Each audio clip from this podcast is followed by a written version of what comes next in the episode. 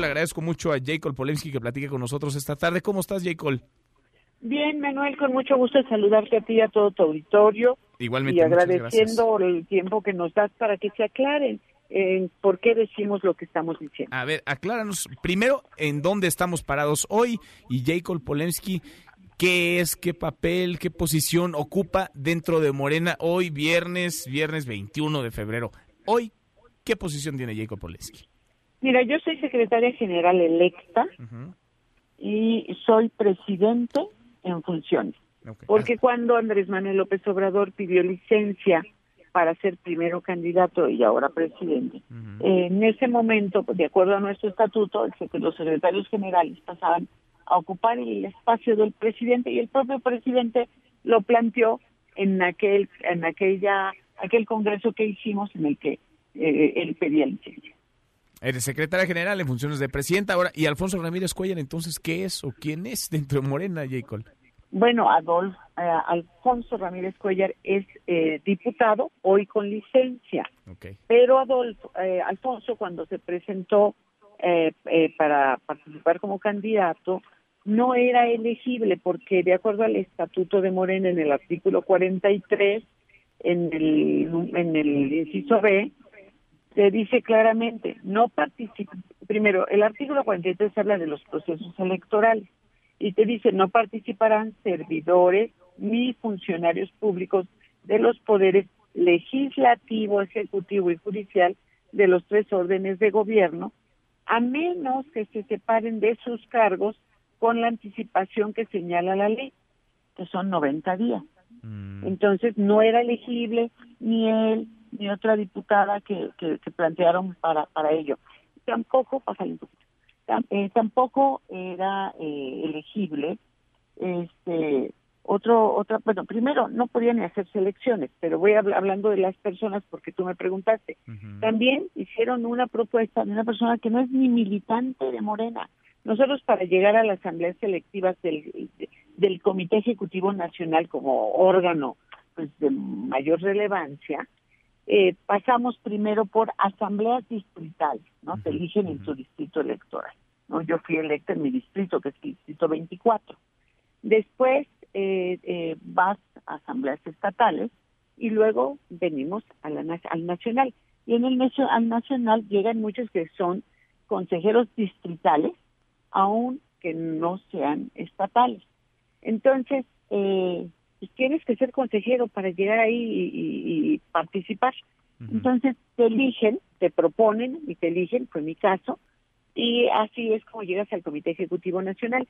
Entonces el estatuto establece que cuando no hay procesos electorales internos, no se pueden elegir a, no se puede elegir a nadie.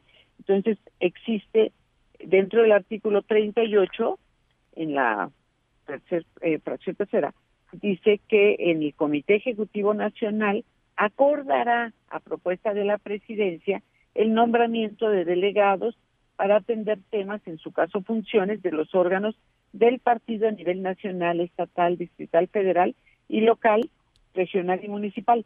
Entonces, se elige, no, no es que puede haber actos selectivos en, el medio. No existe en nuestro estatuto ni los interinos, ni los provisionales, ni nada de estas cosas que están tratando de inventar. O sea, ¿se la sacaron de, la, de la manga, de plano, J. Cole? Se la sacan de la manga y no pueden tratar de que eh, la sala superior las valide, porque el, la sala superior pues, es nuestro máximo órgano electoral y solamente puede legislar en función de la ley y de los estatutos de cada partido. Y nuestro, nuestro estatuto Puede ser que tenga vacíos en otros temas, pero en estos temas creo que es muy puntual en quién convoca, qué facultades tiene cada órgano, qué requisitos tiene que cumplir cada, eh, cada asamblea, cada evento que se realiza para ser legal. Y la propia sala regional había anulado el consejo anterior, al que le llamaron ampliados, tampoco existen los consejos ampliados, y normalmente los consejos son con consejeros, no se meten con relleno. Entonces la sala superior no dice, ah, es que hubo mil personas. No, la sala superior dice, a ver, estuvieron los consejeros, se requieren mínimo 151. No hubo 151 consejeros, es nulo. Y así anularon el, el anterior, este, el consejo este eh, ¿cómo se llama? El consejo que le dijeron empleado.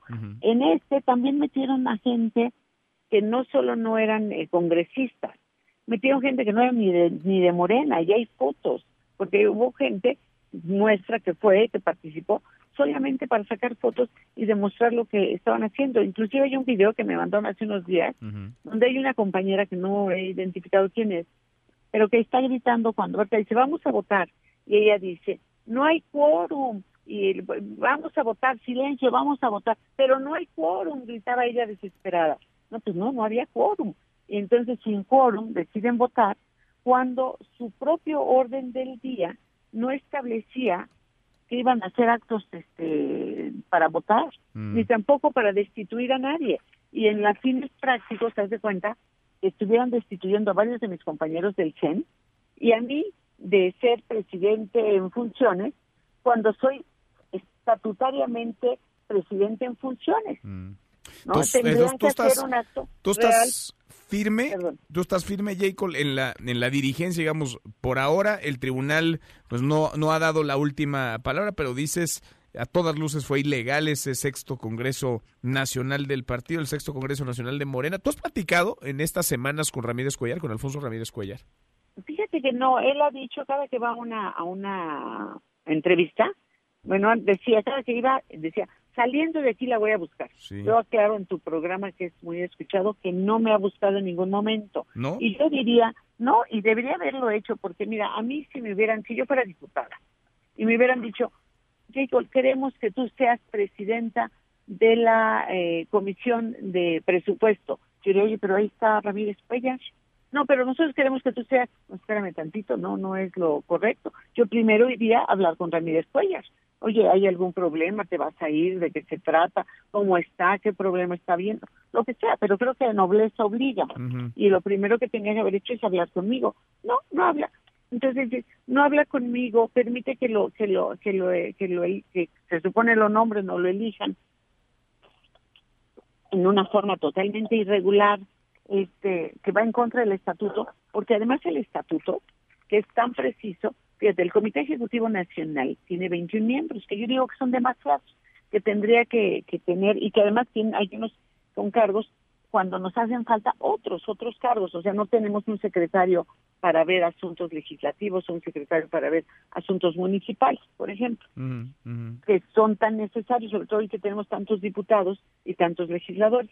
Tendríamos que hacer el ajuste, pero por lo pronto hoy son 21 y el estatuto te dice que puedes votar solo por 10. O sea, tienes que priorizar. Por eso quedan unas secretarías con muchos votos y otras con poquitos. Pero así está el estatuto. Y cuando tienes que, elegir, por ejemplo, a un miembro, eh, y esto se hace en un consejo, de la Comisión de Honestidad y Justicia, cada consejero solo puede votar por dos de los cinco.